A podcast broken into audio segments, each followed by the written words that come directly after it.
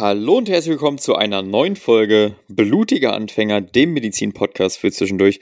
Mein Name ist Wichard und hallo Jonas. Einen wunderschönen guten Morgen auch von meiner Seite. Dankeschön. Wichard, ganz wichtig zu dieser Frage. Hast du heute schon mal genießt? Ja, ganz witzig. Äh, das ist wirklich sehr lustig, dass du mich das fragst, denn ich habe heute natürlich schon meinen Morgenspaziergang gemacht ja. und in diesem Moment, wo ich aus der Tür raus bin, auf die Straße, musste ich niesen. Lustigerweise Echt? war da genau vor der Tür ein Typ und der hat blitzschnell regelt und direkt Gesundheit gesagt. ja, guck mal, direkt schon ein positives Erlebnis mit deinem äh, Umfeld gemacht. Fand, fand ich aber, nett von ihm, ja. Richtig nett, aber die Frage, auf die ich hinaus möchte, hat natürlich was mit dem Thema der heutigen Folge zu tun. Hast du genießt, weil du noch erkältet bist oder erkältet bist oder hast du genießt, weil draußen eine sehr hohe Pollen-Gräserbelastung gerade ist? Ich meine, Juni, Juli, wir sind mittendrin in der Allergiesaison. Äh, ich weiß nicht, ob du allergisch bist, um ehrlich zu sein. Also meine einzige Allergie bist du. ich hab's dir gesagt. Ja, äh, das, die Frage ist, warum niest du dann so selten in diesem Podcast? Brennen deine Augen? Ja, ich weine immer nebenher. Ach so, okay, ja, das sehe ich ja nicht. Das ist ja kein Videopodcast. Ähm, aber niesen tue ich nur, wenn ich dich sehe. Nee, ich muss sagen, also 1-0 für dich in dieser Folge, den gebe ich dir. Und da muss ich jetzt auch erstmal kurz überlegen, wie ich den kontern kann. Das kann dauern. Wird ja. schwierig. Äh, aber um auf deine Frage zurückzukommen, nee, ich bin tatsächlich, soweit ich weiß, gegen nichts allergisch. Ja. Äh, und das Niesen, das war, manchmal juckt es ein bisschen in der Nase, dann niest man und dann ist alles wieder gut. Ähm, und so war es auch glücklicherweise heute Morgen. Ich bin gesund, munter und allergiefrei. Allergiefrei, ja, sehr schön. Das, das wollte ich doch hören, dass ihr direkt mal äh, ein äh, sehr positiver Start in diese Folge hier.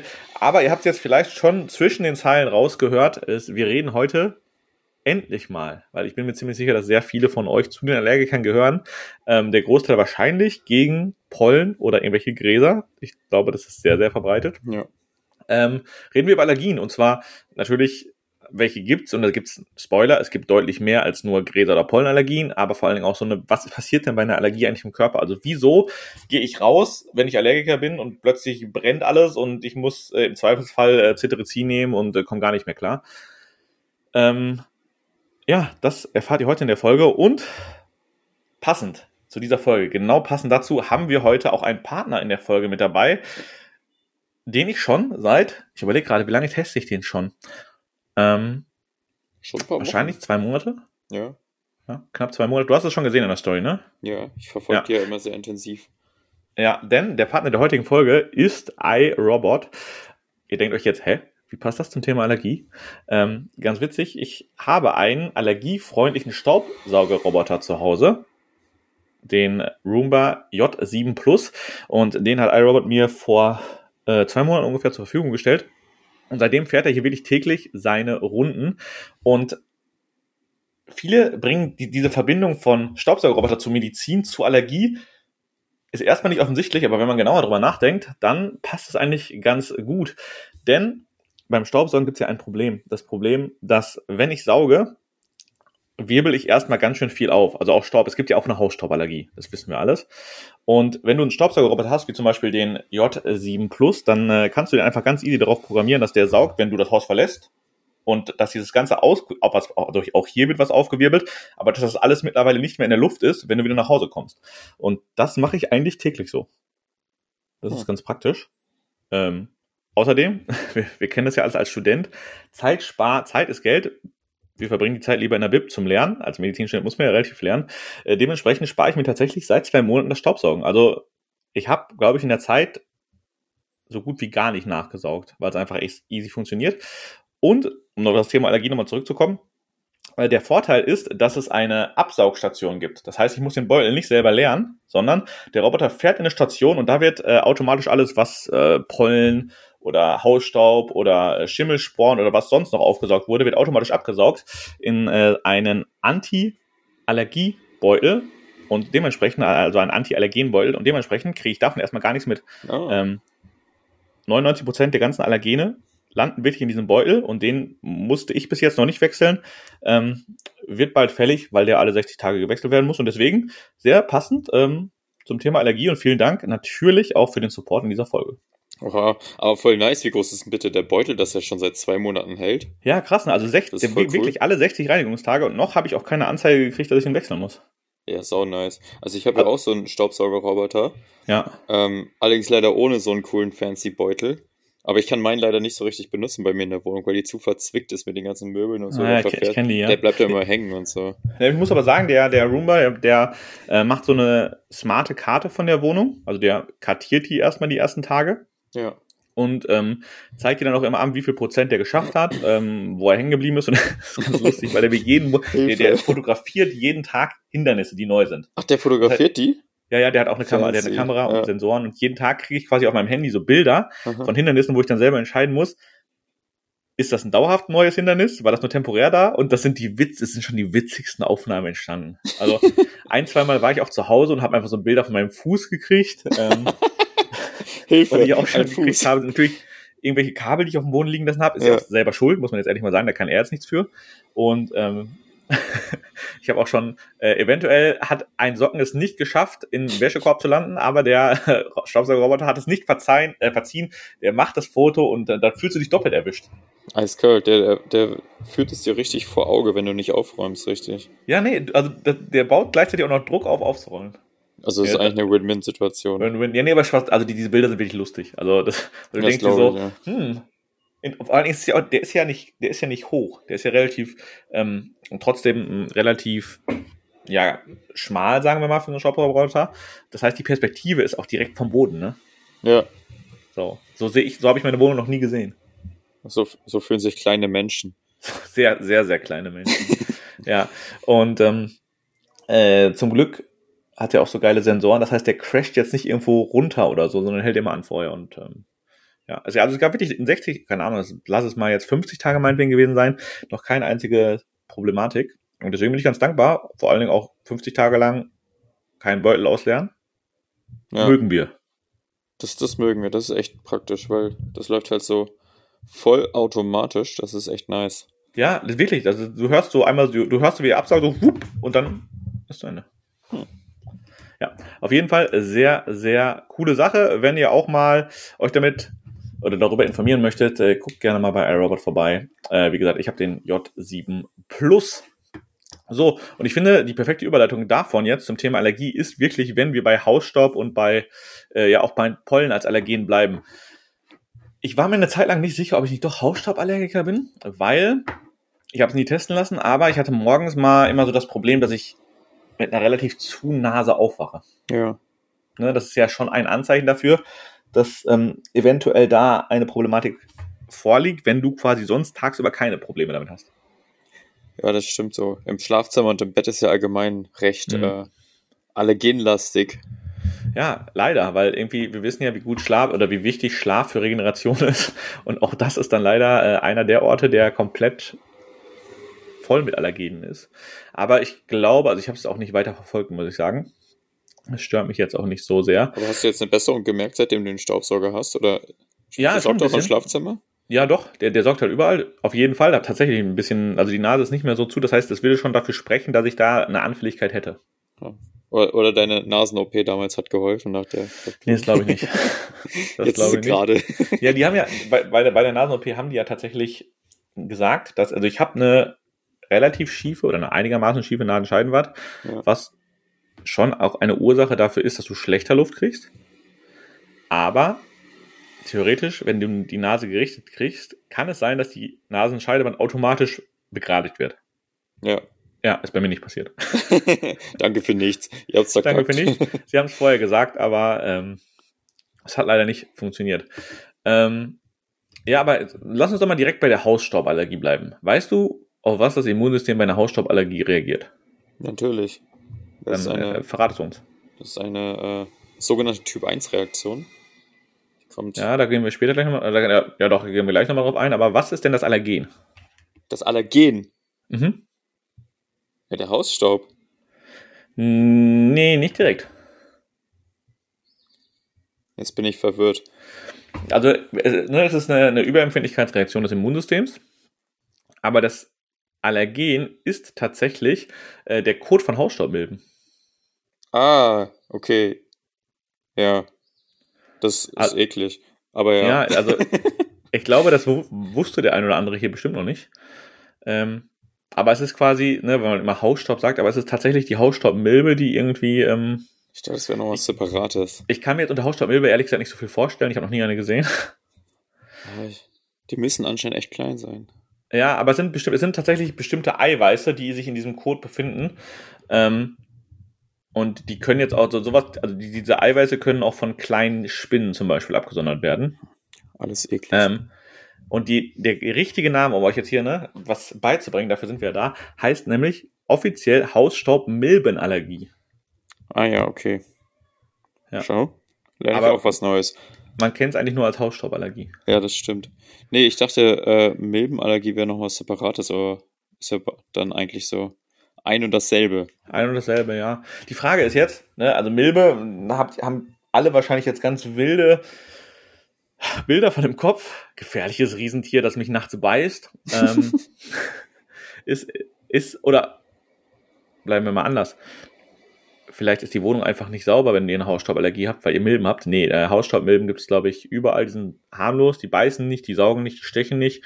Die sind so klein, dass sie nicht, nicht sichtbar sind und die gibt es halt überall. Ne? Ja.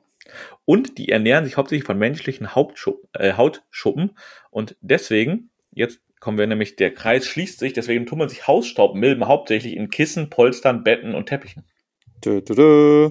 Also sie essen zum Glück nur die abgefallenen Schuppen und nicht direkt von eurer Ja, ja, aber ist halt da sind wir wieder im Schlaf, im Schlafzimmer, ne? Bett, ja, ja, klar, das ist ja. Kissen, Teppich haben manche auch im Schlafzimmer.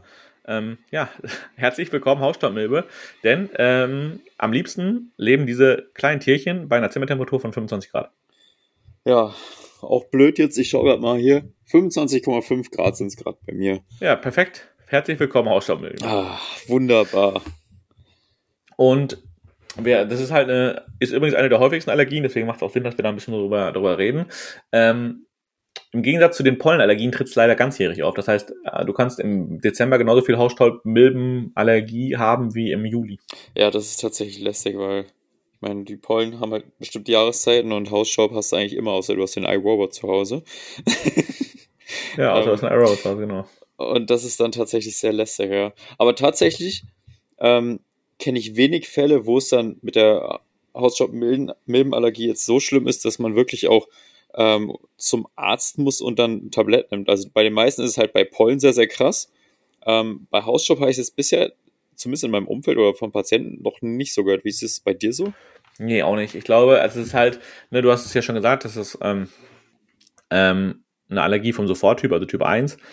Ähm, und du hast halt so klassische Symptome wie gerötete, juckende, tränende Augen, verstopfte Nase. Das ist halt das, was ich, also bei mir, falls ich eine habe, ich merke, gerötete, juckende Augen habe ich nie. Also wirklich nie.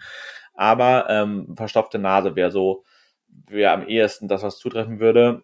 Du kannst Husten kriegen, allergisches Asthma mit Atemnot. Also es kann schon sowas sich entwickeln, aber das ähm, ist, glaube ich, sehr, sehr selten. Und auf der Haut kannst du halt diese Sachen, auch was auch ganz klassisch ist, wie Juckreiz oder ja, genau. ähm, Klassische allergische Reaktion, genau. Ja. ja, ganz genau, ganz typische allergische Reaktion. Aber Jetzt ist interessant, Müdigkeit ist ein weiteres Symptom. So, jetzt werden viele von euch sagen, ja, alle, alle her. sind allergisch. Zack, ich bin allergisch gegen Hausstaubmilben. So hat sich geklärt. Ich gehe mal, ich, ich gehe zu meinem Arbeitgeber. Ich kann nur noch 75 Prozent arbeiten. Oder Antihistaminika nehmen, die machen auch müde. die machen auch müde. Das heißt, blöd. das ist ne? Das ist blöd. Aber soll ich dir mal einen Funfact zu, zu Hausstaubmilben erzählen? Ja. Es gibt ja leider Allergiker sind ja gerne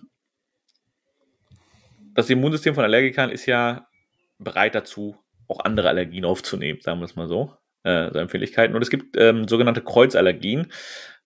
Da ähnelt das Allergen, was wir haben, in dem Fall ist es ja der Kot der Hausstaubmilbe, leider einem anderen Allergen. Und der Kot der Hausstaubmilbe hat also das Eiweiß, das ist ja primär das Eiweiß aus dem Kot, das ähnelt dem Eiweiß, das Krebstiere ähm, in sich tragen.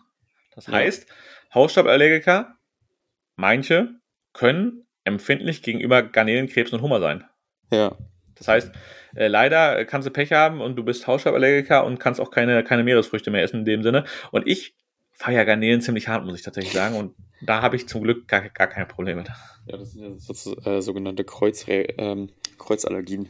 Ja. Ähm, ganz blöde Sache, aber ja, manche Leute sind ja echt gegen sehr, sehr viele Sachen allergisch.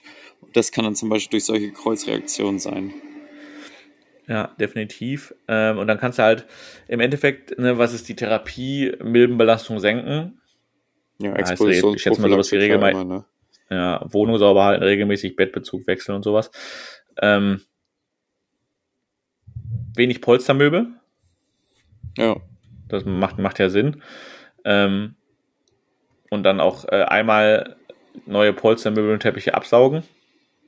Ähm, Gardinen, die waschbar sind, wählen. Also was. Also da gibt es halt, äh, es gibt milben, undurchlässige Matratzenschoner. Oh. Ja. Und das heißt, man kann, ja. Bettwäsche aus Baumwolle. Äh, ba Bettwäsche aus Baumwolle. Da setzen die sich nicht rein, oder was? Da setzen die scheinbar nicht rein. Ähm, mhm. Aber auch hier steht trotzdem, dass das häufige Wechseln und Waschen der Bettwäsche wird äh, empfohlen. Mindestens einmal pro Woche bei 60 Grad. Ja, na gut, regelmäßig das Bett neu beziehen sollte man auch ohne Allergie eigentlich. Aber ja, ja schon. Aber jetzt hast du, jetzt, äh, warte, ich habe noch einen weiteren Fun Fact, den ich natürlich nicht einhalte. Aber du kannst theoretisch ähm, einen Schlafanzug anziehen, also so quasi ein, also du, du sonderst ja Hautschuppen ab. Aber wenn du dich jetzt komplett von oben bis unten in so einen, in, in einen Anzug quetscht, dann sonderst du keine Hautschuppen mehr ab. Ich schlafe in, in, Zukunft in Frischhaltefolie. ja, zum Beispiel. Das würde auch die Hausstauballergie auf jeden Fall herabsetzen. Die Frage ist natürlich nur, ob du dann andere Probleme kriegen würdest. Ich denke, es wäre eventuell ein bisschen warm auch mit der Zeit. Kann ich mir vorstellen. Wirklich unangenehm. Eventuell, ja. Und, Und natürlich das, das, was hier auch nochmal wichtig ist, aber das kennt man halt auch, eine Stoßlüften einmal am Tag. Richtig. Außer ihr habt eine Pollenallergie, dann ist das irgendwie wieder blöd. Ja, da kommen wir, da, da kommen wir gleich zu. Ähm, und auch hier, man kann hier auch die ganz normalen Medikamente für Allergiker verschreiben. Das heißt Antihistaminika. Das ist ja so das, das Klassiker. Glukokortikoide, also Cortison. Ähm, zum Beispiel, hier sind wir wieder bei einem, haben wir auch schon mal in der Folge drüber geredet, Suchtmittel. Nasenspray. Cortisonhaltiges ah, Nasenspray. Ja, ja klar. Äh, weil, weil sagt, ne, wenn die Nase zu ist und ihr nehmt kortisonhaltiges Nasenspray, dann schwillt die Nase ab, also dann schwillt, schwillt und ihr kriegt besser Luft. Und besser Luft ist halt schon ein ziemlich geiler Zustand. Das ist schon ein cooler Zustand, ja. Es gibt ja, ja auch Nasenspray mit, mit anderen Wirkstoffen, Adrenalin und so. Echt? Ähm, mhm. Ach krass, das wusste ich gar nicht. Die auch. Ja, doch, das ist, vor allem bei Kleinkindern gibt man ja häufig auch Medikamente übers, über, als Nasenspray, weil die natürlich Tabletten oder so nicht so gut schlucken können. Ja, ja, dann, dann, ansonsten kann man noch Leukotrien-Antagonisten nehmen, aber habe ich, ich kenne niemanden, der Leukotrien-Antagonisten nimmt. Ich glaube, ähm, das ist auch nicht so die erste Wahl. Nee, nee, das ist auf jeden Fall nicht die erste Wahl. Und dann, da kommen wir vielleicht später nochmal zu, gibt es jetzt eine Hyposen, also man, man kann ja irgendwie bei jeder Allergie zumindest eine Hyposensibilisierung, Hypo, Zungenbrecher, Sensibilisierung anfangen. Sensibilisierung, genau. Das, das ist dann quasi, dass man langsam die Dosis steigert, damit der Körper sich quasi an das, an die Allergene äh, gewöhnt und nicht mehr darauf reagiert. Ja, aber es ist ein langwieriger Prozess. Ne? So eine Hyposensibilisierung dauert halt auch. Was war denn das? Ja, also die, die kann schon zwei bis drei Jahre dauern, soll dann aber, wenn sie erfolgreich ist, auch mehrere Jahre Ruhe ja. geben. Und ich glaube, also ich glaube, Hausstaub ist jetzt nicht so die primäre Allergie, wo man sowas unbedingt auf jeden Fall machen würde oder muss, aber so, wenn wir gerade so bei, lass uns mal übergehen zum, zu Pollen, zu Heuschnupfen. Ja. Ich glaube, das ist was, was. Das ist schon äh, so ein Pain-Thema bei Leute, sehr vielen Menschen, ja. Wenn ja. man da Leute kennt, die betroffen sind in den Frühlings-Sommermonaten, wenn die da irgendwelche Pollen fliegen, ey, den Leuten geht's echt scheiße, wenn die ja. keine Medikamente nehmen. Und ich habe tatsächlich auch schon öfter mitgekriegt, dass ähm, so starke Allergiker, wenn die ne, draußen Basketball spielen oder Fußball, wirklich so auf mit einem hohen Level, die können zehn Minuten und dann müssen die aufhören, weil die kriegen keine Luft. Also es geht nicht mehr. Ja. Ne, gerade so in den Sommermonaten, das, das stelle ich mir richtig hart vor, weil was, was machst du dann? Kannst du nach Hause rennen oder kannst du Cetirizin nehmen? Im Zweifelsfall hilft es aber auch nicht und du wirst auf jeden Fall davon ja auch müde, ne? Und dann, ja, das ist irgendwie kacke. Ja, ist alles, alles nicht so schön mit, mit Allergenen, auf jeden Fall. Aber weißt du, weißt du, was der Fachbegriff für Heuschnupfen ist? Oder für diese Pollenallergie? Ja, Kennst du den Fachbegriff? Nein. Saisonale allergische Rhinitis. Okay, Rhinitis hätte ich auch gesagt, aber saisonal ja. wäre ich raus gewesen. Allergische Rhinitis hatte ich sogar im Kopf, aber ich dachte, ja, mal, das ist irgendwas noch fancyeres. Dann, dann die Frage manchmal, ist, wie, manchmal muss man es einfach raushauen. Wie stark wird, wird äh, macht Saisonales noch fancier, ist die Frage. Aber ja, du bist ja auch Arzt, du musst es wissen. Ja, sonst, sonst kann ich die Diagnose nicht eintragen ich würde jetzt, was ist die ICD-Kodierung für ähm, Heuschnupfen? 27. Fast J30. Ah, 27 war ähm, Hausstaubmilben. Äh, das kann sein, das weiß ich nicht. Keine Ahnung, ich habe irgendwas gesagt. Aber in Europa 10 bis 20 Prozent der Menschen sind betroffen von Hausstau, äh, von Quatsch, äh, von Heuschnupfen. Das ist relativ viel. 10 bis 20 Prozent heißt jeder zweieinhalbste. Nee, Quatsch, gar nicht. Jeder. Das ist jetzt auch eine Rechnung. Jeder fünfte, äh, fünfte bis zehnte würde ich eher Danke, sagen. ich war, ja, ja, ich war falsch. jeder fünfte bis. ja, das ist schon echt viel. Also ich glaube, jeder hat auch im Umfeld Leute, wenn man nicht selber betroffen ist, wo man äh, kennt, die dann ähm, Heuschnupfen haben. Ja, wünscht man keinem unschön. Man kann halt auch nicht so viel machen, ne? Also nee, es gibt ja Theorien. Ich glaube, das ist halt generell eins der, der Probleme, die wir bei diesen Allergien haben. Man kann halt nicht so viel machen. Es, es gibt ja Theorien, dass Allergien halt zum Beispiel durch äh, eng, eng auch mit der Darmflora und der Ernährung zusammenhängen. Ja. Ähm, Wie es bei Heuschnupfen ist, weiß ich nicht. Ich weiß, dass bestimmte Lebensmittelallergien zum Beispiel dadurch entstehen können. Ähm, ja, komm, erzähle ich gleich mal, weil wir haben ja den Darm und wir haben eine Darmbarriere und die Darmbarriere kann geschädigt werden. Dann ist sie halt durchlässiger, sei es durch irgendwie Bakterien. Man sagt auch Weizen nach zum Beispiel, dass es die Darmbarriere ein bisschen durchlässiger macht. Und dadurch, dass sie durchlässiger ist, kommen eben auch Nahrungsbestandteile zum Beispiel durch die Darmbarriere, die etwas größer sind. Das heißt nicht nur die Proteine oder Kohlenhydrate, sondern halt auch so äh, kleine Fragmente von den Nahrungsbestandteilen. Und die können dann wohl auf Dauer im Körper, weil es dann eben Fremdkörper sind, die eigentlich nicht dadurch sollten, ähm, eine allergische Reaktion auslösen. So kann man Allergien gegen bestimmte Nahrungsmittel äh, bekommen. Ähm, und dementsprechend auch die Allergien wieder loswerden, wenn die Darmbarriere langfristig wieder in Ordnung ist. Äh, übrigens, ich habe das Gefühl, dass auch Nahrungsmittelallergien echt zunehmend sind in letzter Zeit. Ich weiß nicht, was du dazu, also was in, in den letzten fünf Jahren. Ja, ja, ja. Ich, deswegen, also ähm, ich denke, das hängt halt ganz stark damit zusammen, was wir essen und wie, wie halt unser Lifestyle ist. Äh, immer mehr verarbeitete Gerichte, immer mehr, ähm, was weiß ich, Weizen, Zucker, äh, Milchprodukte und so ein Zeug. Ähm, und ich kann mir vorstellen, dass da halt ein Zusammenhang ist, weil eigentlich das ja eine recht plausible und schlüssige Erklärung. Also ich, ich weiß nicht mehr, ich hatte mal eine, eine, so eine mehrteilige Doku dazu gesehen. Das war echt mhm. ganz interessant. Und da sind die halt darauf eingegangen, wie halt ähm, ein Großteil der Allergien halt dadurch entstehen können. Ja, das finde ich halt auch ähm, crazy. An was, was ist das Erste, an was du denkst? Was, was meinst du? Wenn wir so bei Nahrungsmittelallergien sind? Äh, ja, keine Ahnung. So Sachen wie, ja, hier Meeresfrüchte und sowas, ne? Ja, ja, Meeresfrüchte haben wir gerade schon besprochen, aber ich, also ich denke immer direkt an, wenn, wenn wir Allergien besprechen, ähm, denke ich immer, ja, ich denke eher an Intoleranzen. Das ist, das Ach so, ist Gluten und so. Ja, genau. Ja, so. ja, da ist ähnlich mit der Entstehung. Genau, deswegen, also das ist, ich packe das alles immer zusammen. Ja. Es ist, man, man, reagiert auf etwas. Genau, also Gluten und Laktose ähm, ja. ist jetzt, glaube ich, keine, also niemand würde es als Allergie bezeichnen. Ja, genau, das sind keine allergischen Sinne, deswegen besprechen wir das heute jetzt auch nicht ähm, direkt. Aber wenn wir gerade bei Nahrungsmitteln, ne, was du gesagt hast, dann, dann denke ich immer ähm, an, an Laktose und äh, Gluten, was natürlich falsch ist im offiziellen Sinne. Und der absolute Klassiker ist die Nussallergie, weil die Nussallergie kann nämlich wirklich in der Klinik landen. Ja, auf jeden Fall. Ne? Waren also, da, wenn du irgendwas isst, waren da Erdnüsse drin? Ja, äh, dann geht's direkt mal schön in die Notaufnahme. Ja. Warum? Das, naja, äh, es gibt bestimmte Allergene, die halt stärkere allergische Reaktionen auslösen können und Nüsse zum Beispiel gibt es Menschen, die sehr, sehr stark darauf reagieren oder auch mhm. Wespenstiche oder so. Boah, Wespenstiche sind auch richtig böse. Auch, auch richtig böse eklige werden. Sache und da kann es dann eben sein, dass man wirklich, äh, das so schlimm wird, äh, bis zum Kreislaufstillstand, dass da ähm, die Atemwege zuschwellen, dass äh, der Blutdruck absolut absackt, weil die Gefäße weitgestellt werden und durchlässig ja. werden durch die allergische Reaktion. Und da kann es sein, dass Menschen auch reanimationspflichtig werden im, äh, bei, bei sehr starken allergischen Reaktionen. Und genau dann, also das, was du jetzt gerade gesagt hast, ist quasi, du hast äh, es beschrieben, der anaphylaktische Schock. Ja. Der wirklich auch echte Lebensgefahr bedeutet, ne? weil auch akute Atem, das ist tatsächlich akute Atemnot. Ähm, aber je nach Lebensmittelallergie kann es halt auch einfach nur Übelkeit, Übelkeit und Juckreiz ausmachen. So.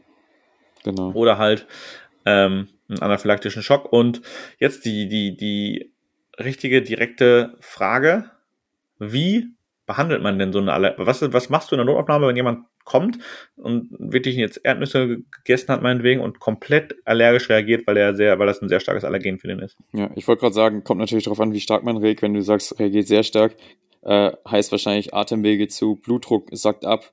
Ähm, und da ist halt eine der wichtigsten Sachen natürlich erstmal mehrere Zugänge reinzuklatschen. Und im ambulanten Bereich, solche Patienten haben oftmals oder wissen meistens, dass sie sehr stark reagieren und haben dann zum Beispiel Adrenalin-Pans, so Autoinjektoren dabei. Und die ja. muss man halt schnellstmöglich ins Bein ballern zum Beispiel, ähm, dass da eben das Adrenalin in den Kreislauf kommt, damit die Gefäße sich wieder eng stellen und die Atemwege sich wieder öffnen, weil das ist so okay. die, best die wichtigste Maßnahme eigentlich so in der Sofortreaktion. Es ist der klassische EpiPen, ne? Genau, ja. Kennt man sicherlich ähm, auch aus Filmen und so. Ja, genau. Epi wegen äh, Epinephrin, das da drin ist. Ja. Ähm, genau, das wäre so die, die Reaktion, die man, das, das muss man aber auch wirklich relativ zeitnah dann machen. Das ist nicht so, dass man irgendwie da man erstmal, dass dieser Patient fünf, fünf Stunden in der Notaufnahme sitzen könnte, wie es halt manchmal bei anderen Patienten der Fall ist. Ja, genau, das ist äh, eine Situation, wo man nicht unbedingt warten sollte. Nö, das, also es ist schon eine akut lebensgefährliche Situation im Krankenhaus. Ja. Muss, muss man, muss man glaube ich, nicht drüber reden. Ähm, Fun Fact übrigens, wir haben ja gerade über Heuschnupfen auch ganz kurz einmal schon geredet. Ähm, Heuschnupfen geplagte Menschen haben ein sehr, sehr erhöhtes Risiko, eine Nahrungsmittelallergie zu entwickeln. Wegen diesem Kreuzallergie. Haben, wir haben Kreuzallergie, also was eine Kreuzallergie ist, haben wir ja gerade schon mal erklärt. Da ähnelt sich das Allergen der einen Allergie sehr mit einem anderen Stoff, der aber eigentlich was ganz anderes ist. Zum Beispiel, ihr seid allergisch gegen ein Eiweiß, gegen, gegen ein Eiweiß von der Hausstaubmilbe und dieses Eiweiß hat dann aber auch einen Krebs. Aber der Krebs ist ja nicht bei euch zu Hause in der Wohnung, das heißt eigentlich was ganz anderes, äh, zumindest ein ganz anderer Bereich. Ja, aber die Oberflächenantigene sind sehr ähnlich und der Körper kann das genau. dann nicht so präzise unterscheiden. Und hier ist es zum Beispiel auch Eiweiße, die Heuschnupfen auslösen ähm, haben eine molekulare Ähnlichkeit mit oder können eine molekulare Ähnlichkeit mit Steinobst, Nüssen und Gemüse haben. Ja, und dann hat man doch wieder eine recht lange Liste mit möglichen Allergien, die entstehen können. Ja, und da siehst du halt wieder, wenn jemand wirklich diese Prädisposition hat. Das ist ja nie, also im Endeffekt, die, die, Allergie, die allergische Reaktion kommt ja vom Immunsystem her. Ja. Das Immunsystem reagiert auf ein Allergen, auf ein Ober, also auf ein Molekül, das zugeführt wird. Oder dass wir, dass der Körper irgendwie einatmet oder ähm, das irgendwie auf den Körper oder auf Schleimhäute trifft. Und dementsprechend, wenn das Immunsystem sehr sensibel für sowas ist, dann ist es halt leider so, dass es nicht nur bei einer Sache so ist, sondern bei mehreren so sein kann. Deswegen, ne, es gibt Leute, die sehr auf sehr viele Sachen allergisch reagieren. Ja, das ist echt äh, nicht so nice, vor allem wenn man halt bei allem, was man isst oder was man macht, immer gucken muss, ist da etwas drin, wogegen ich allergisch bin. Das Lass uns doch mal Achso, sorry. Das, ich, nee, ich wollte nur noch sagen, dass das für die Patienten halt sehr, sehr belastend und einschränkend, äh, einschränkend ist. Äh, ja, auf jeden Fall. Das ist, weil das nimmt dir auch eine gewisse, also Spontanität ist nicht mehr dann einfach, ne? Also. Ja. Und das nimmt dir auch eine gewisse Lebensqualität, denke ich mal. Ja, auf jeden Fall. Ähm, wie würde man denn jetzt so eine, also vielleicht denkt der eine oder andere sich, hm, naja, ich habe auch schon mal so eine geschwollene Lippe, wenn ich was esse oder ja, vielleicht kriege ich mal schlechter Luft. Wie kriege ich denn raus, ob ich eine Nahrungsmittelallergie habe oder nicht? Weil das steht jetzt ja prinzipiell den Menschen nicht auf der Stirn geschrieben. Ja, da gibt es einen ganz bestimmten Test, nämlich den Pricktest. Ja. Ähm, und da macht man quasi an der Haut eine Testung und schaut, wie stark ähm, bei den einzelnen Nahrungsbestandteilen zum Beispiel oder Pollenarten dann der, ähm, die Reaktion ist. Also bildet sich ein Quaddel, gibt es eine Rötung, passiert gar nichts und je nachdem, wie stark die Reaktion ist, weiß man, okay, hier ist eine leichte Reaktion, da ist eine starke Reaktion, da ist gar keine Reaktion. So kann man verschiedene Allergene testen und Allergien ermitteln. Genau. Und das Allergen wird halt einfach drauf getropft quasi auf die, auf die Haut. Und dann wird, jetzt kommt der Brutale, das Brutale an dem Test und dann wird reingestochen. Und dann Nadel in die Haut. Ja, genau.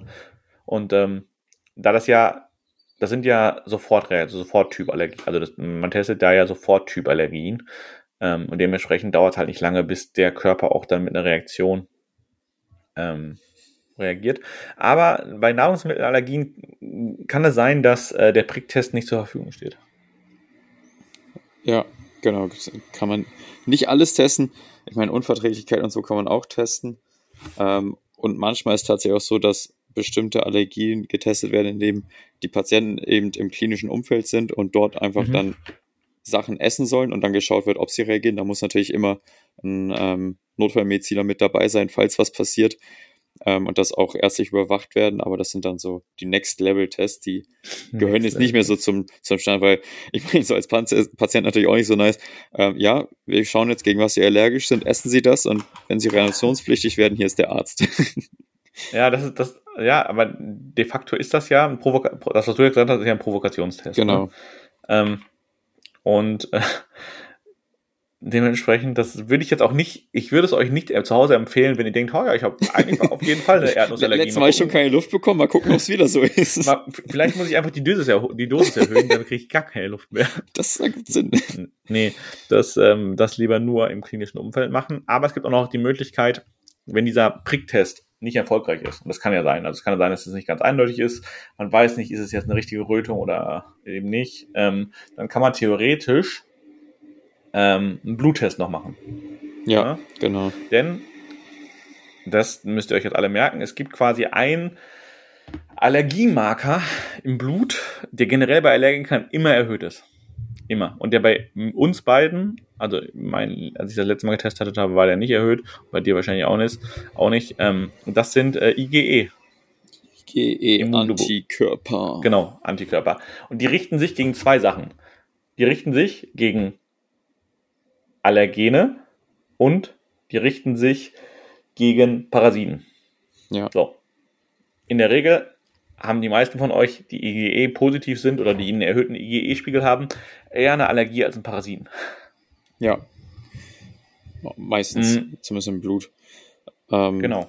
Zumindest, also ich hoffe es für euch, dass ihr keine Parasiten habt. Ja, die IgE-Antikörper, das sind so kleine, kleine, ähm, wie, wie soll man es ja erklären, so kleine ähm, ähm, ähm, ähm, Ys, so kleine, ja, sehr, sehr schönes Wort. So kleine y, Ylone äh, und die haben an den Oberflächen also bestimmte Bausteine. Und das ist wie im Baukasten, wenn, wenn der, der viereckige Klotz in den runden rein will, das passt nicht, aber wenn der viereckige Klotz in das eckige, viereckige Loch rein will, das passt. Und wenn beim äh, IgE-Antikörper die, Ober, die Oberfläche auf irgendein Molekül trifft und das passt zusammen, dann ist nicht gut, weil dann ähm, weiß der Antikörper, oh je, doofe Sache, und dann kommt es zu einer Immunreaktion. Bei dieser Immunreaktion werden ja eben ähm, ja, so Sachen wie Histamin, Prostaglandin, also so entzündungsfördernde Zellen äh, aktiviert.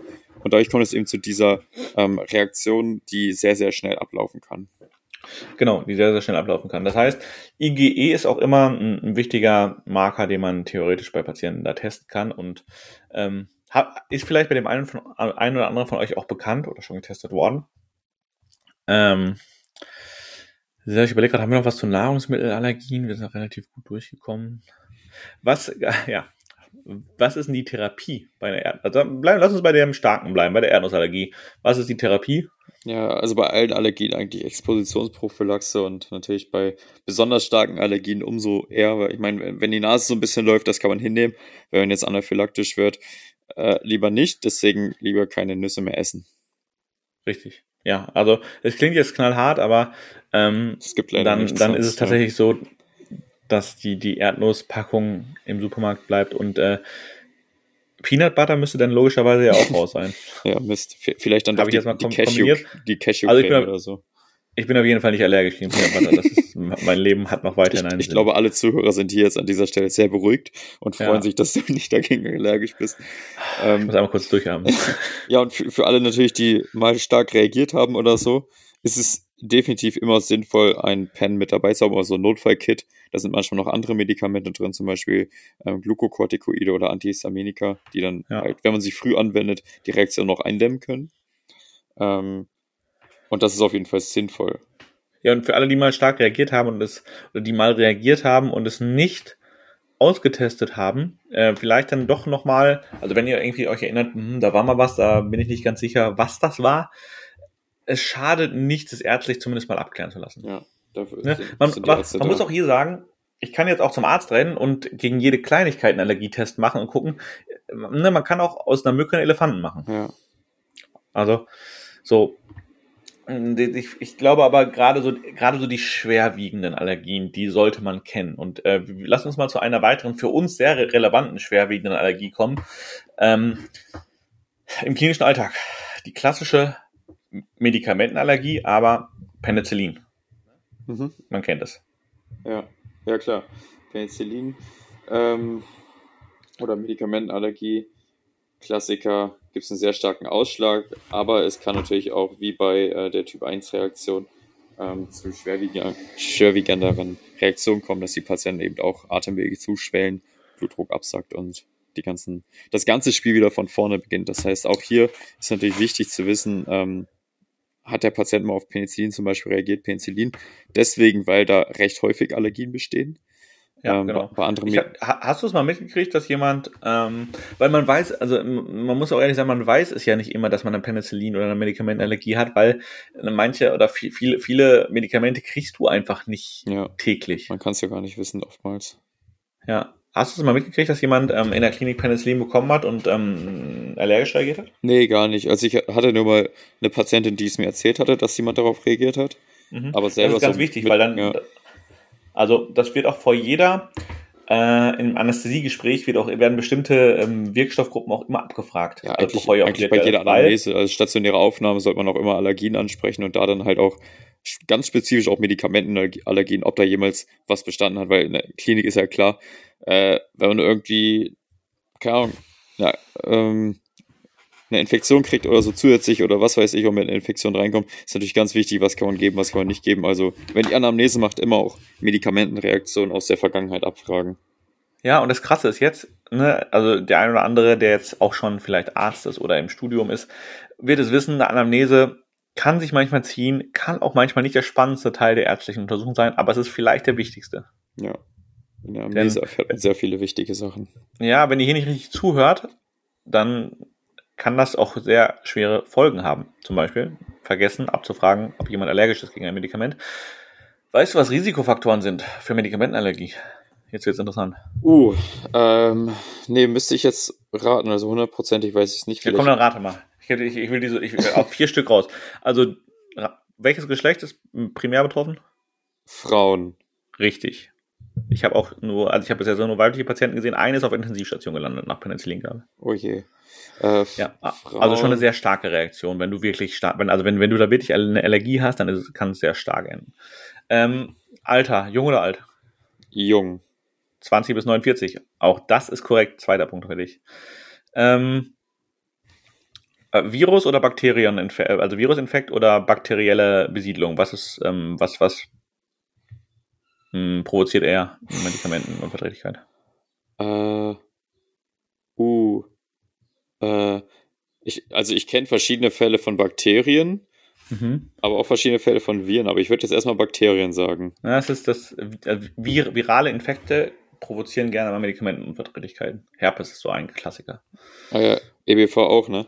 Mhm. Ist ja die gleiche Gruppe. Ja. Ähm, und natürlich plötzliche Dosissteigerung oder vorher unregelmäßige Einnahme eines Medikaments. Also wenn ich die Dosis plötzlich verdoppel, dann kann es halt sein, dass da einfach too much für meinen Körper ist. Und wenn ich es unregelmäßig einnehme, dann ähm, hast du diesen ausbleibenden Gewöhnungseffekt. Ja, genau. Ja. Aber auch hier, hier übrigens interessant, in der Regel lässt sich hier keine, Anti, äh, keine Hyposensibilisierung durchführen. Macht man auch nicht. Ne? Man macht also das, was wir ja gerade schon besprochen haben, bei äh, Hausstaubmilben über, über die Therapie macht man bei Medikamenten nicht, weil es in der Regel, also meistens gibt es halt auch immer noch ein Alternativpräparat. Ne? Ja. Wenn du Penicillin, Penicillin nicht nehmen kannst, dann nimmst du zum Beispiel, ja, was kannst du ah, Ibuprofen könntest du nehmen. Ibuprofen ähm, statt Penicillin? Hm? Ibuprofen? Ja. Statt Penicillin. Ja. Ein Schmerzmittel. Ach ja, sorry, ich war in der falschen Gruppe. ich war was, ach so. Also man kann sicher auch Nee, warte mal, wo war ich denn gerade? Wo war ich denn gerade? Mit was habe ich Penicillin gerade verwechselt? Mit Schmerzmitteln. ja, aber mit welchem? Äh, weiß ich nicht. Aber es gibt auf jeden Fall ganz, ganz viele ähm, ja. äh, Antibiotikagruppen und da kann man dann nachschauen, bei welchen möglicherweise Kreuzreaktionen bestehen und was man in solchen Fällen Ach, geben kann. Ich war bei Paracetamol. So, ich hatte Paracetamol im Kopf, deswegen Ibuprofen. Ach so. Ich dachte jetzt gerade, hey, wie bin ich denn so weit rausgegangen? Ja, nee, ich war bei Paracetamol und dann natürlich, ja. Nee, Penicillin hat primär eine andere Wirkung. Ähm, aber auch hier wird man, ähm, wird man dann ein anderes Mittel wählen. die einzigen Möglichkeiten, wo man hier eine Hyposensibilisierung machen kann oder machen würde, wäre Insulin und bestimmte Antibiotika. Also wenn jemand auf Insulin re allergisch reagiert, aber Diabetiker ist, dann ja. würde man versuchen, trotzdem irgendwie eine, eine, Lösung zu finden, genauso wie bei bestimmten Antibiotika, ähm, weil manchmal brauchst du halt eben genau das Antibiotikum ja. oder brauchst diese Mischung aus Antibiotika und das hilft, alles andere hilft nicht. Ja klar, ich meine, Insulin ist ja klar, da gibt es ja keine Alternative, um äh, Blutzucker zu senken und da muss man halt irgendwie versuchen, dass die Patienten dann damit klarkommen. Ja gut, du kannst natürlich weiter orale Antidiabetika nehmen, aber wenn jemand insulinpflichtig schon ist, dann ist ja, der klar. Diabetes halt schon relativ fortgeschritten. Richtig. Wenn das Pankreas ja. nicht mehr zieht, dann wird es schwierig. Dann wird es schwierig.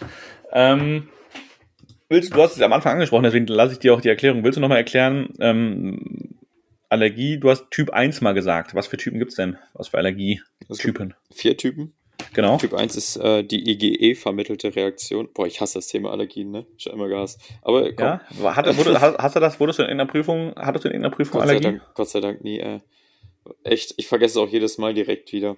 Ähm, Aber dafür hast du gerade mal direkt äh, richtig. Ähm, ja, so die Basics, ne? Die, die, die hat man halt oft wiederholt, aber so, wenn es ins Detail geht, wird es schwierig. So, Typ 1 Reaktion, IgE vermittelt, äh, Sekunden bis Minuten. Also es ist wirklich sehr schnell auch Sofortreaktion genannt. Genau. Klassiker genau. Wespenstich, äh, Nussallergie oder so, wo es direkt anfängt zuzuschwellen. Typ 2 Zyt äh, zytotoxisch. Da ja. kommt es äh, zu einer Reaktion mit äh, Immunkomplexen zwischen, mhm. zwischen verschiedenen Antigenen.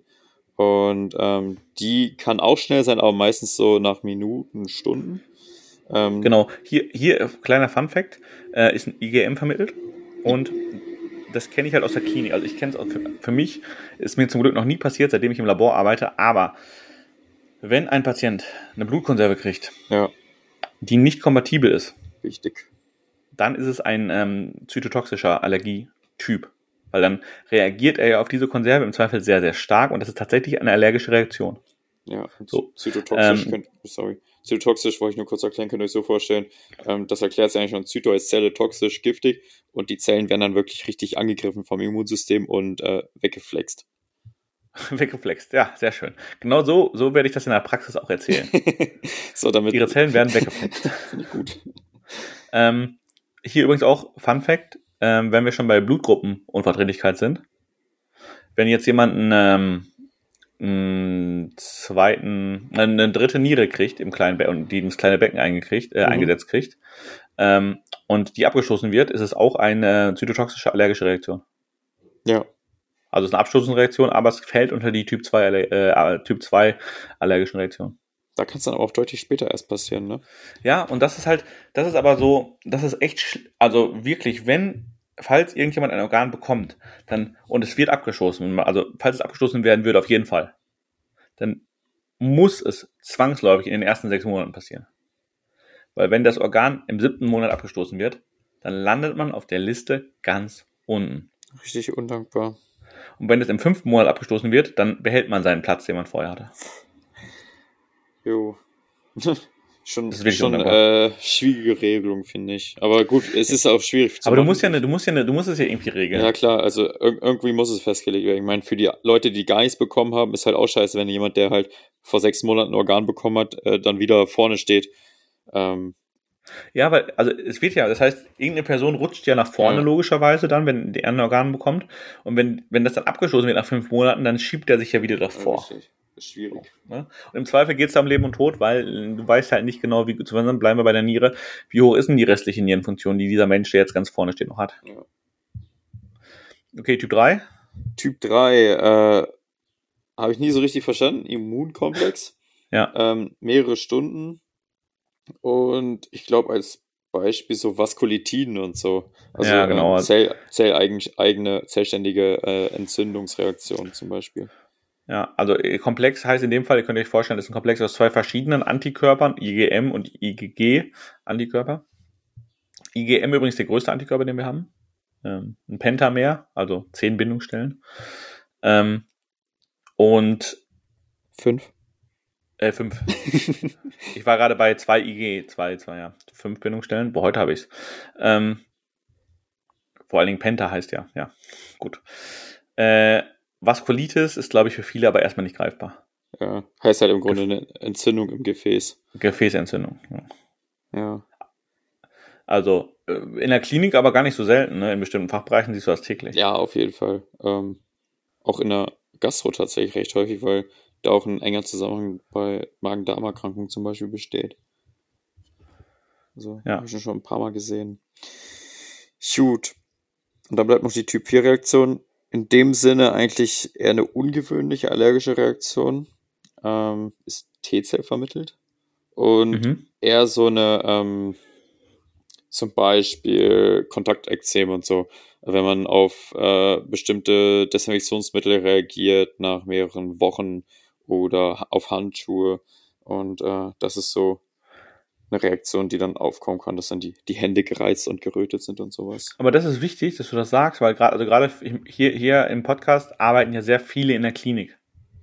Ja. Und diese Kontaktallergie auf Latexhandschuhe kann durchaus ein Problem im medizinischen Alltag sein.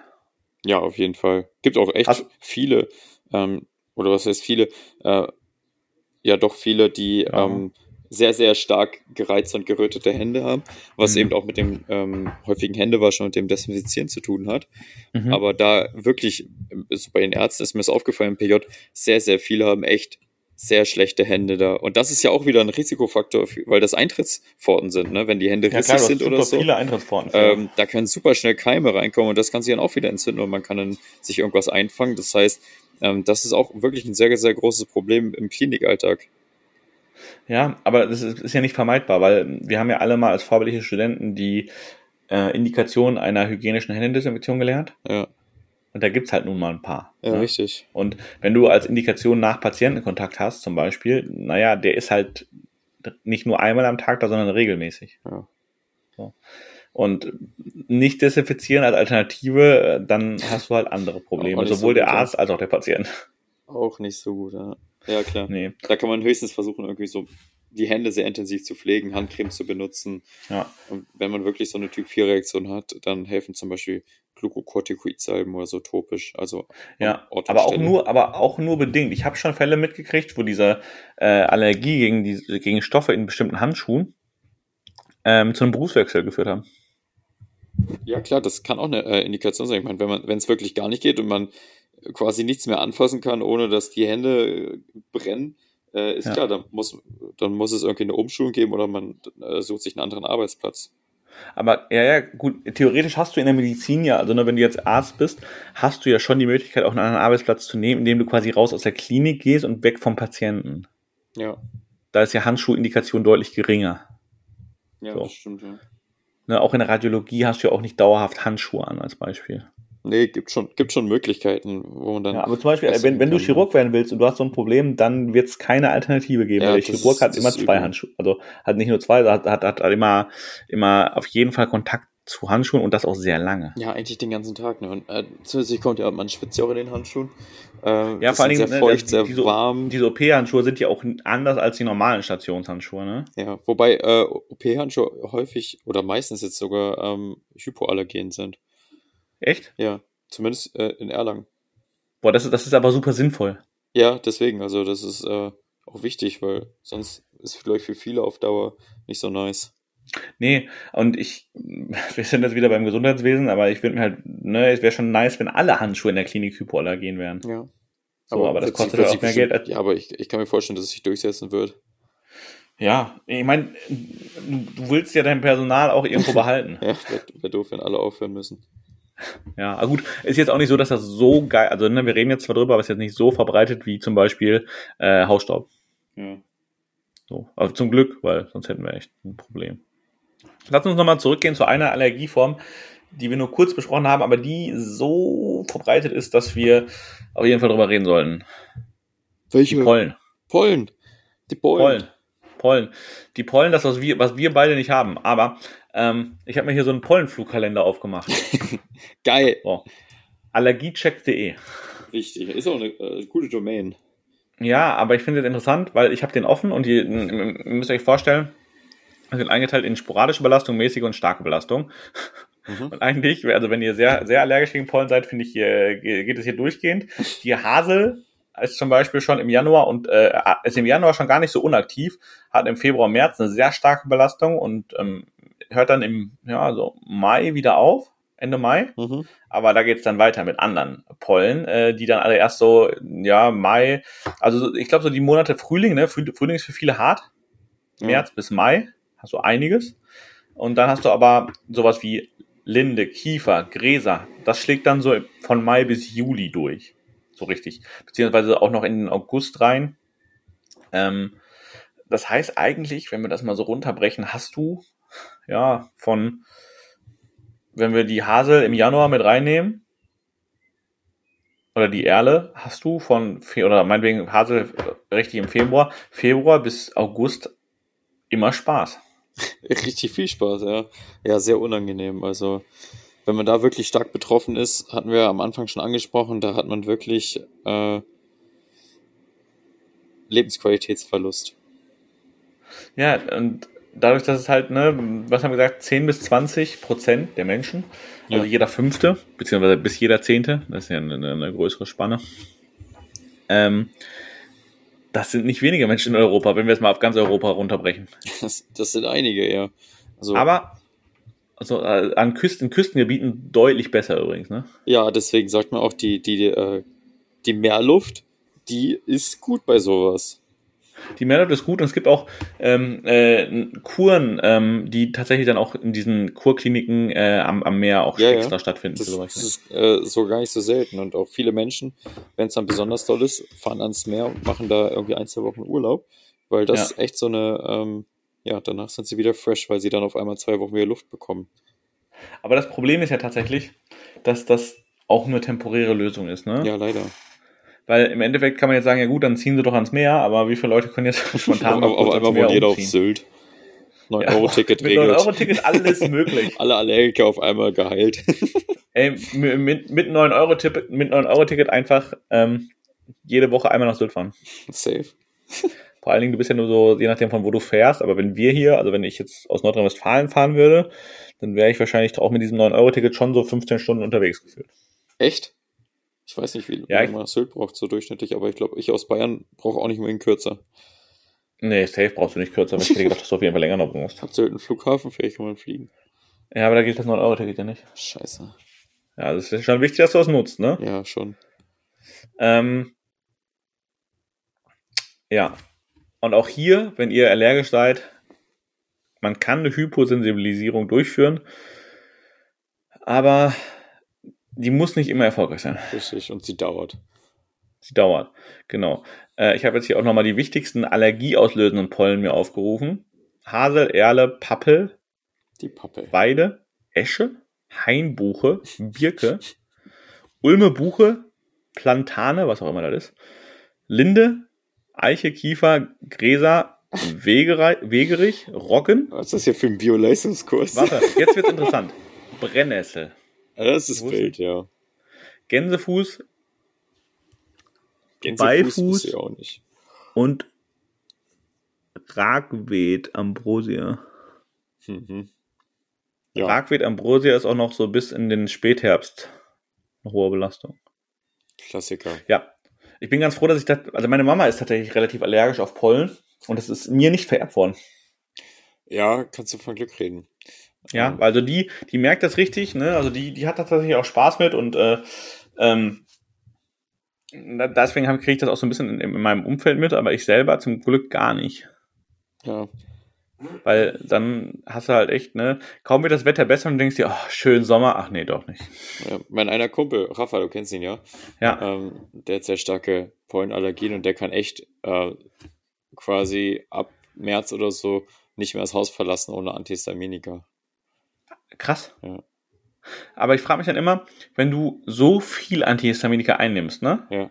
Das ist ja wirklich dann täglich quasi. Ja. Ist übel.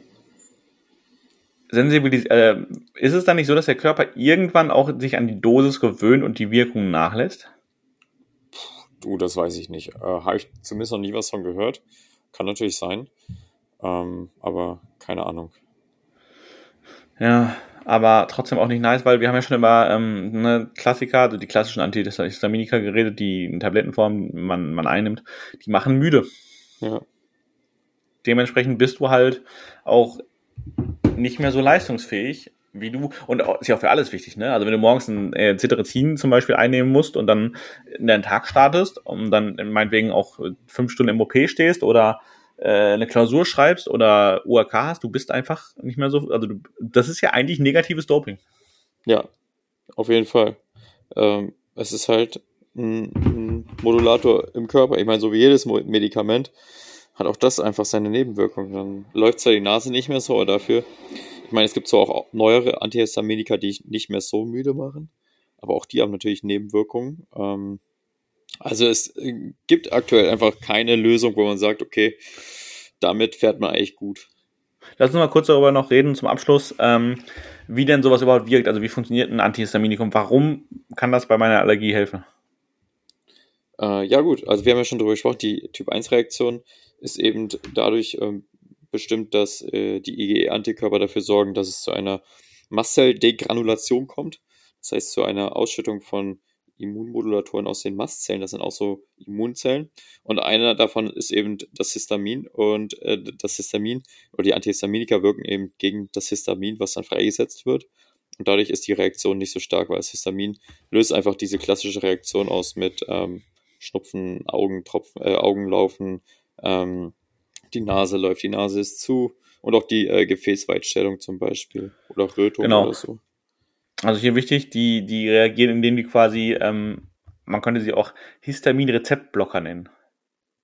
Äh, Histamin-Rezeptorblocker, nicht Rezeptblocker, äh, weil die ähm, den äh, Rezeptor block, äh, blockieren, ja. wo das Histamin andocken würde. Und ohne Rezeptoraktivität, ohne Rezeptoraktivität ähm, wird natürlich auch die Histaminbasalaktivität gesenkt. Ja, das heißt, die, der, dieser ganze Prozess läuft weniger ab. Da kann das langsamer nichts ab. mehr anrichten. Genau. Äh, Fun Fact: ähm, Es gibt äh, vier verschiedene Histaminrezeptoren im Körper. Ich weiß nicht, ob du aus Biochemie das noch kennst. Ah, ich kenne, glaube ich, nur zwei. ja. Aber H1 und H2 sind die ähm, wichtigsten, weil nur H1 und H2 werden zur Behandlung von Allergien eingesetzt. Und auch wichtig, erinnere dich, H1, H2 haben auch was im Magen ähm, äh, zu tun, werden auch bei Magenschleimhautentzündung gegeben. Ja, richtig. Wieder, wieder Faszination Medizin. Alles Zwei verschiedene zusammen. Sachen und alles hängt irgendwo zusammen. Ja, also, was man so nach der Folge festhalten kann, wir beide sind sehr froh, dass wir nicht allergisch, oder dass wir keine Allergiker sind. Denn ihr habt jetzt ja so ein bisschen rausgehört, dass, da kommt schon so ein ganzer, so ein ganzer Rattenschwanz dran. Ja, ja, ziemlich langer Rattenschwanz auf jeden Fall. Vor allen Dingen, das gehört jetzt ja, also Allergien gehören jetzt nicht zu den schwerwiegenden Erkrankungen, aber Betroffene haben halt schon eine Alltagseinschränkung, beziehungsweise haben halt schon relativ viel damit zu tun, ne? Mhm. Ja. So. Ja. Also, falls ihr selber allergisch seid, könnt ihr euch ja mal informieren, ob es Sinn macht, bei eurer Allergie eine Hyposensibilisierung anzustreben oder nicht. Vielleicht helfen wir dem einen oder anderen hier mit der Folge. Yes. Oder ähm, einfach erstmal versuchen herauszufinden, gegen was ihr reagiert. Genau. Manche haben ja, ja, immer so laufende Nase und wissen gar nicht wieso. Und da ist zum Beispiel sinnvoll, erstmal zu erkennen, okay, ist es wirklich Hausstaub, sollte ich vielleicht ein bisschen besser putzen oder so? Oder Hypoallergie. Sollte ich mir vielleicht einen iRobot Aurora J7 Plus anschaffen? Den, den guten iRobot anschaffen. Ja. Ähm, Gibt es natürlich verschiedene Möglichkeiten und da ist natürlich erstmal wichtig herauszufinden, wo liegt das Problem, was ist die Ursache und was kann ich dann letztendlich dagegen machen. Aber wenn ihr wisst, was die Ursache ist, dann wird euch meist auch ein Arzt dabei helfen. Und ja, ja, auf jeden Fall. Ich glaube, die, wenn die, die Frage, zu welchem aufzeigen. Arzt geht ihr, Hausärzte machen das, glaube ich, zum Teil. Ja. Ansonsten, was ist das sonst? Ist es nicht ja, Derma? Mm, ja, Hausderma auch. Aber ich glaube wirklich, dass meist, also die Leute, die ich kenne, haben es meistens tatsächlich alles beim Hausarzt gemacht. Oder beim Immunologen. Ja, wobei der Immunologe eine Praxis in eurer Stadt zu finden von einem reinen Immunologen ist, glaube ich, das nicht ganz so einfach. Ja, das ist nicht so einfach. Aber das ist nicht so einfach. Verschiedene Anlaufstellen auf jeden Fall. Ähm, ja. Wir wünschen euch auf jeden Fall, dass ihr sehr gut durch den Sommer kommt. Zumindest ja. bis nächsten Mittwoch, weil, äh, ja, dann gibt's ja die nächste Folge von uns. Und bis dahin bitte keinen anaphylaktischen Schock provozieren. Und auch nicht in der Klinik sagen, ah, aber bei blutigen Anfängern haben die gesagt, ich soll ein paar Erdnüsse essen. Nein. das, das, das nicht. die Peanut Butter bleibt für mich. Und ihr haltet die Finger weg von den Erdnüssen, wenn ihr allergisch seid. So, schickt das Jonas ist das Wort zum Mittwoch. Schickt Jonas eine Packung äh, Peanut Butter und ja. falls nicht, könnt ihr gerne die Folge auch wieder in eurer Story teilen. Uns Feedback geben zu euren Allergien, vielleicht auch mal äh, Tipps, falls ihr Allergien habt, was bei euch hilft. Das können wir vielleicht auch dann im Podcast mal erzählen. Äh, ja, auf jeden Fall. Und ansonsten wünschen wir euch einen wundervollen Mittwoch, eine wundervolle Restwoche. Wir hören uns. Bis dahin.